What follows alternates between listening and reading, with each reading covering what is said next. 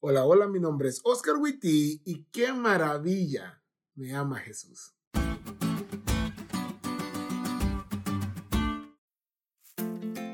¿Alguna vez te has puesto a pensar en la magnitud de tus pecados? Es decir, en su alcance. Algunos pensamos que nuestros pecados son como errorcitos, cosas que no están bien, pero tampoco están mal, ¿no?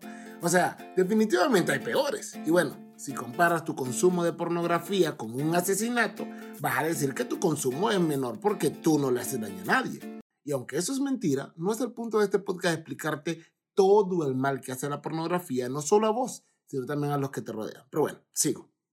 Algunos comparan mentiras con maltrato contra la mujer y se sienten tranquilos, pero en realidad nuestro pecado es más que un simple errorcito.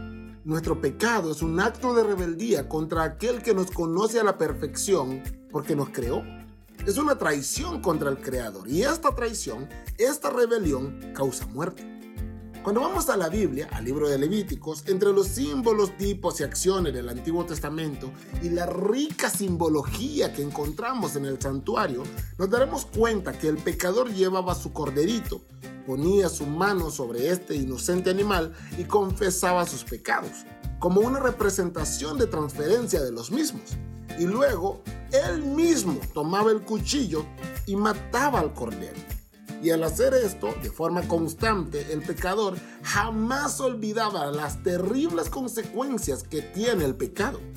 Porque escúchame con atención, tu pecado mata. Pero Levítico 4, 32 al 35 tiene mucho más que decirnos. También habla de la sustitución. Sí, por el pecado, el pecador debe morir. Sin embargo, el pecador no quiere morir. Y Dios, el que fue traicionado con nuestros estilos de vida pecaminosos, decide perdonarnos. Pero recuerda, la ley exige muerte para el pecador. Así que si Dios quiere perdonarme, debe morir Él. Y así lo hizo.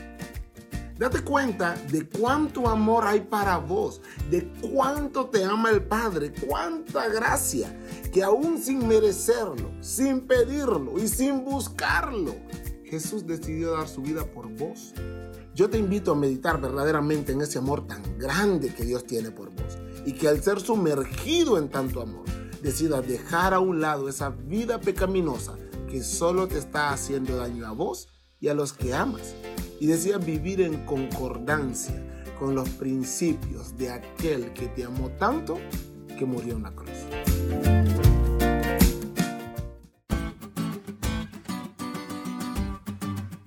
¿Te diste cuenta lo cool que estuvo la lección? No te olvides de estudiarla y compartir este podcast con todos tus amigos. Es todo por hoy, pero mañana tendremos otra oportunidad de estudiar juntos.